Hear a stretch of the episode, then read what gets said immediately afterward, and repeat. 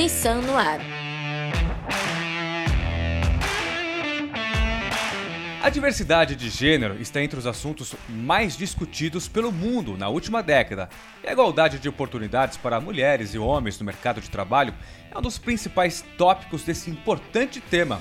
Ainda há muito o que se fazer para que a quantidade de executivas em posições importantes seja maior do que é hoje, mas já há avanços.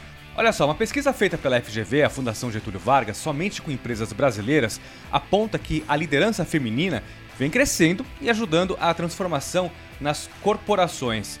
Segundo o levantamento, 72% das empresas que possuem mulheres no conselho apresentam notas elevadas em temas como diversidade, meio ambiente e também governança, sinal de que o toque feminino executivo vem trazendo bons resultados para as corporações. E o mercado automotivo, que é um segmento notoriamente representado por homens, também tem sentido reflexos desse movimento que busca maior equilíbrio de gêneros. Então, vamos tentar entender como que está esse cenário no programa de hoje? Olá, seja bem-vindo. Eu sou Eduardo Campos. Para debater esse tema importante, recebo Marisa Pérez, diretora de Governança, Riscos e Compliance da Nissan América do Sul e Proteção de Dados da Nissan do Brasil. E também a Giovana Riato, jornalista e editora executiva do portal Automotive Business, que acompanha esse assunto de perto. Sejam muito bem-vindas, viu? Foi um prazer estar aqui com você, Eduardo. Muito obrigada pelo convite. Olá, Eduardo. Olá, pessoal. Prazer enorme. Agradeço muito o convite. Vamos que vamos, que essa conversa é muito importante. Com certeza, eu que agradeço também a participação de vocês. Bom, a gente sabe que o setor automotivo ainda é, é em sua maioria, né, um setor masculino. Vocês Queria que vocês comentassem como que está a participação das mulheres em cargos considerados chaves nesse segmento. Bom, a gente, na Automotive Business, né, a gente realiza um estudo de diversidade no setor automotivo. Acabou de divulgar a terceira edição e desde 2017 a gente vem mapeando essa evolução. E o que a gente vê é que, de fato, assim, é muito subrepresentado, né? Quando a gente fala até da entrada no setor em cargos assim de trainee, de estágio, há um certo equilíbrio, mas isso vai se abrindo, né, conforme em teoria, essa hierarquia, essa ascensão profissional deveria acontecer, existe um desequilíbrio muito grande. A gente vê claramente que há uma ascensão masculina e as mulheres encontram resistência, principalmente em cargos a partir de gerência. Então, em diretoria, vice-presidência, presidência, é realmente uma raridade, um desafio grande, assim, a gente ampliar eu acho que a boa notícia, né, para não ser só negativa, é que de fato as empresas do setor estão se engajando muito mais nessa pauta. Então, lá no começo, né, cinco anos atrás, quando a gente começou esse estudo e tudo mais, a gente falava sobre políticas, ações afirmativas, necessidade de fomentar a participação feminina, diversidade internamente, era outro idioma assim para muitas companhias do setor. As empresas não estavam prestando atenção nisso, não estava na mesa. E hoje a gente sabe que, de fato, isso entrou para a agenda, existe uma preocupação que é genuína da maior parte das organizações. Então, o que falta é mudar essa demografia, né? Esperar aí um tempo, ter uma certa paciência para transformar. Obviamente concordo com o que a Giovana falou, nós temos poucas mulheres na indústria e principalmente pouquíssimas no nível de, de liderança que são as mulheres que ajudam a transformar e acelerar essa transformação, porque afinal de contas, quando você vê mulheres na liderança, quem está na base da, da pirâmide, quem está entrando, seja como estagiário, trainee, vê uma possibilidade de carreira. E é isso que a gente tem que cada vez mais discutir dentro da companhia. Não enxergar a mulher em posições assim. Ah, a gente tem, a gente tem a diretora de RH, a gente tem a diretora de comunicação, a gente tem a diretora jurídica, que normalmente são as vagas que se colocam assim, que acham que mulher consegue. E é um preconceito que a gente tem não só contra a mulher, mas como o tema de diversidade de forma geral. Se a gente fala que tem pouca mulher, imagina mulher negra em cargo de liderança na indústria automotiva é praticamente zero. Com certeza. Por exemplo, a diversidade a gente sabe que sempre traz ganhos e benefícios para as empresas. Eu queria que vocês citassem, por exemplo, no caso do setor com a presença de mais mulheres em cargos de liderança, o que de ganho, o que de diferença traz? A diferença mais imediata, né, mais palpável é conseguir representar melhor a consumidora, né? Então, eu acho que a importância da gente discutir na liderança é que a gente está falando de quem toma as decisões estratégicas. Então, quem escolhe, né? Quem está decidindo o projeto do carro, a estratégia de venda e tudo mais. E a gente tem na liderança, acima de cargos de gerência, 18% só de participação feminina. É super pouco, né? Se a gente pensar no tamanho da população feminina no Brasil, que é 52%. As mulheres são maioria dos brasileiros, isso é muito subrepresentado e ainda tem aquela questão do quanto a mulher influencia na compra, né? Não tem dados recentes assim de qual é esse percentual.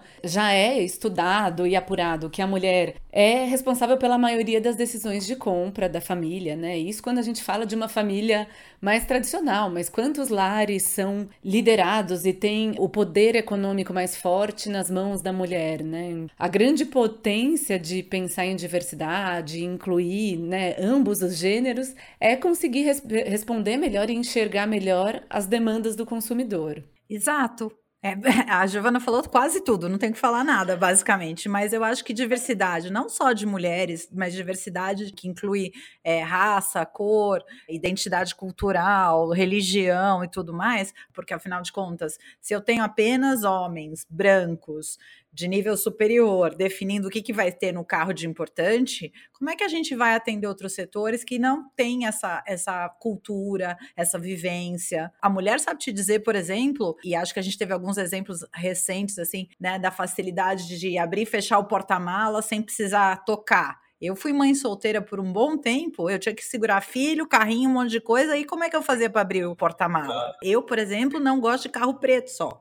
Eu adoro que a gente agora tem opções de cores, porque cinza e preto e branco cansa. Bom, e isso aí também vem, claro, um assunto para inspirar outras mulheres, várias meninas aí, para que vejam que as mulheres né, podem e devem ser muito bem sucedidas, isso em qualquer área que seja. Agora, como que está esse movimento na Nissan? A Nissan tem focado muito na questão de diversidade, equidade e inclusão. A gente tem feito um trabalho muito grande nesse aspecto, nos dois últimos anos, principalmente. E esse é o primeiro ano que a gente lançou o nosso programa de estágio com esse enfoque. A gente quer ter mais mulheres entrando, e não só mulheres, aqui eu gosto de falar, porque senão fica falando, parecendo que a gente é só um, um pedaço do braço de diversidade, não, a gente quer diversidade de forma geral, e trabalhar essa diversidade a fim de se desenvolver como carreira na companhia.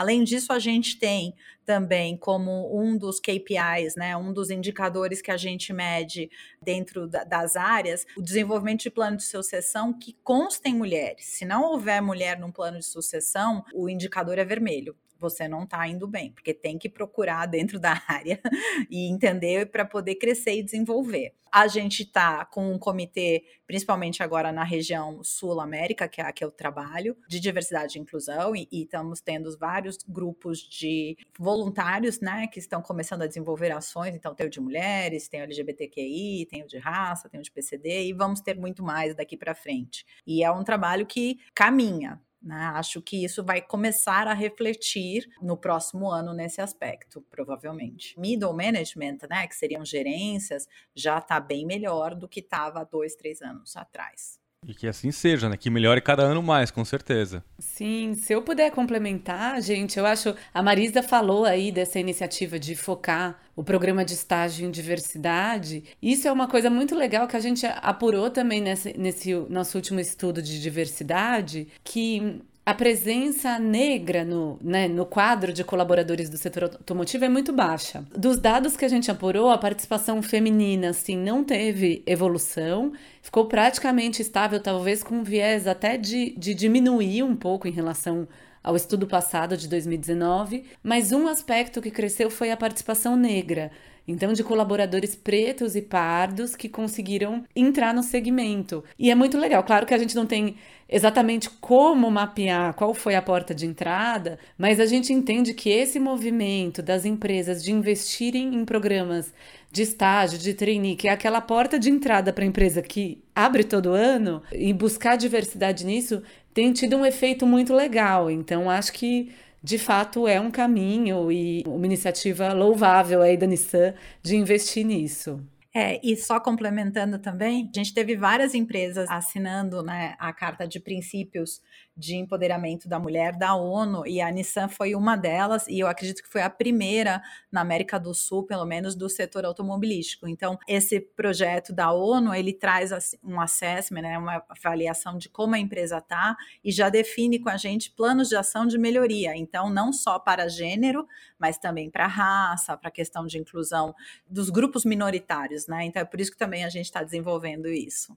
O empoderamento feminino é tão grande que nesse, nesse bate-papo eu tô sobrando nessa história aqui completamente, né? Não, a gente, a gente trabalha junto, sempre.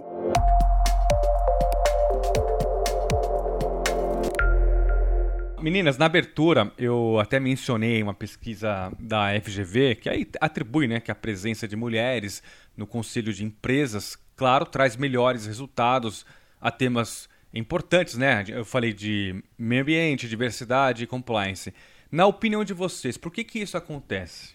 Olha, eu entendo que é basicamente isso. Se você tem um mundo que é diverso, as opiniões são diferentes, se você não tem essa representatividade dentro da empresa, a ousadia, né, o risco, a forma de se definir também não acontece, porque você tem um grupo que pensa da mesma forma, tem a mesma formação, tem a mesma visão de mundo. E uma coisa legal que aconteceu com a pandemia, se a gente puder pensar, é que todo mundo começou a entender a questão da dupla, tripla jornada da mulher, em casa, com os filhos, e aí os homens começaram, aqueles que ainda não estavam nessa visão, é entender que eles têm que compartilhar dessas responsabilidades, e, e isso tudo vai aumentando o entendimento de mundo dessas pessoas. E isso se reflete dentro da companhia. Você começa a pensar a função da companhia de outra forma, a função social da empresa, para que, que a gente está aqui, como que a gente melhora a sociedade, porque ao melhorar a sociedade, obviamente, eu também tenho mais lucro, porque tem mais gente consumindo o que eu preparo. É, eu concordo muito, Marisa. Tem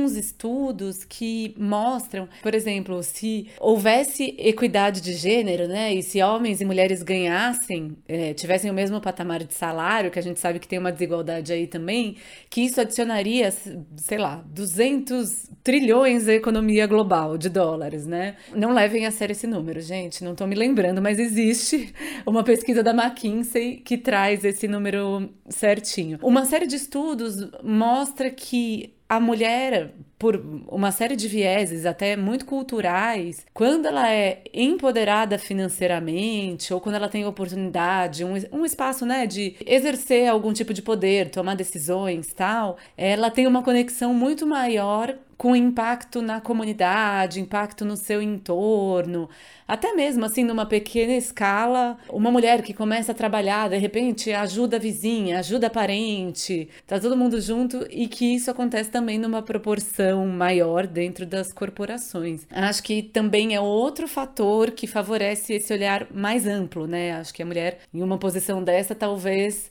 pela bagagem que a gente tem cultural e tudo mais, esteja mais disposta a olhar para alguns lugares que às vezes os homens não estão tão acostumados.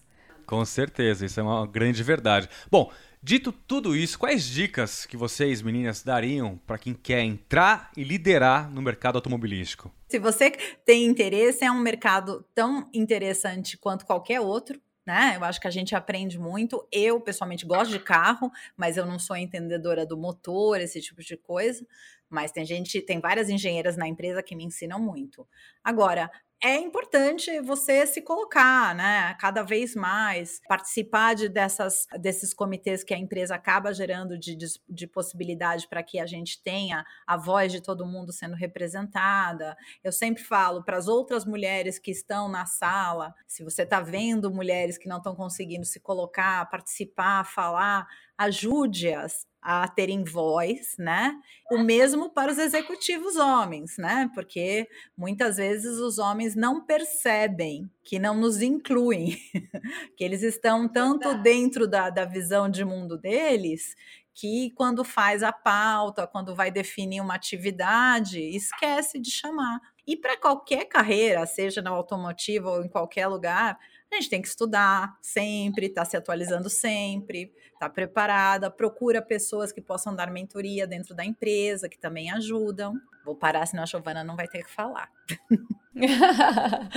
Não, imagina, achei todos os aspectos muito legais. Tem um pouco a sensação, né, também nada científico, pessoal, assim, observando como jornalista, cobrindo o setor automotivo há muitos anos e tudo mais, que as mulheres, né, quando a gente fala de mulher que se destacam, que ganham um espaço, visibilidade, um espaço de decisão, uma posição de liderança, tem muito a ver também com ser fiel a ela, sim, e não tentar que é, se misturar e sumir na, na multidão, sabe? Eu acho que existe uma, uma tendência, até por causa disso, das resistências do mundo corporativo, de muitas mulheres entram numa organização e tentam, assim, muitas vezes até replicar comportamentos masculinos, ficar, entrar para o time, assim, e não conseguem se colocar tão bem, né? Não co conseguem se mostrar, trazer o que é propósito para elas, os projetos e tudo mais. E eu vejo que muitas mulheres que têm uma posição de destaque são aquelas que são muito honestas com elas mesmas e com a organização que elas trabalham, enfim, propõem, tentam ir em frente, não desistem. Então, acho que isso é muito legal. Fora, claro, isso que a Marisa falou de, de estudar e tá sempre pronta, porque não tem jeito. Aí vale para tudo, né? E é exatamente essa ideia de, de ter a maior presença feminina, é que os homens também aprendam o que, que é de bom a gente traz para a mesa e que e vocês podem querer fazer, quebrar esses paradoxos de masculinidade, então discutir até as masculinidades contemporâneas, esse novo homem que surgiu, sempre tratando todo mundo com igualdade, com respeito, trabalhar junto. Não é à toa que também a ONU tem o movimento do He for She. Eu, quando há 15 anos atrás comecei a trabalhar em empresa e a gente começou um movimento que era o jurídico de saias, uma das coisas que a gente falava para os executivos é: imagina sua filha quando ela entrar numa empresa. Você tem filha? Como vai ser a vida dela? Então, quando, quase sempre, quando um homem tem, um, tem uma filha, ele acorda que, meu, minha filha não vai ter espaço no mundo. Então, e quanto tempo mais a gente vai esperar por isso? Se nada for feito, mais dois séculos se vão e a gente continua desta forma, né? Isso inclui mais mulheres na política também, não é só no setor, tá? Eu tenho uma filha, eu olho para ela e falo assim, eu quero um, um mundo melhor para ela, eu quero que tudo seja de forma igualitária para homem e mulher. Realmente tem toda a razão. Isso aí, que bom saber, do que você tá nessa disposto a encarar essa construção também, né? E que assim seja, né? Bom, meninas, Marisa, Giovana, eu agradeço imensamente a participação de vocês, essa aula que vocês deram hoje. E obrigado pela participação e fica o convite para vocês voltarem mais vezes, viu? Foi um prazer estar com vocês aqui, conversar. Esse é um tema que para mim é parte do meu propósito de vida. E a gente te chama para o nosso café, Edu. Não se preocupa, não. A gente bate mais papo. Obrigada, viu? Super obrigada, Edu, Marisa. Foi um prazer enorme. Valeu obrigado a você também que nos acompanhou. Fique ligado, nos próximos estaremos de volta com mais temas do universo automobilístico. Até lá!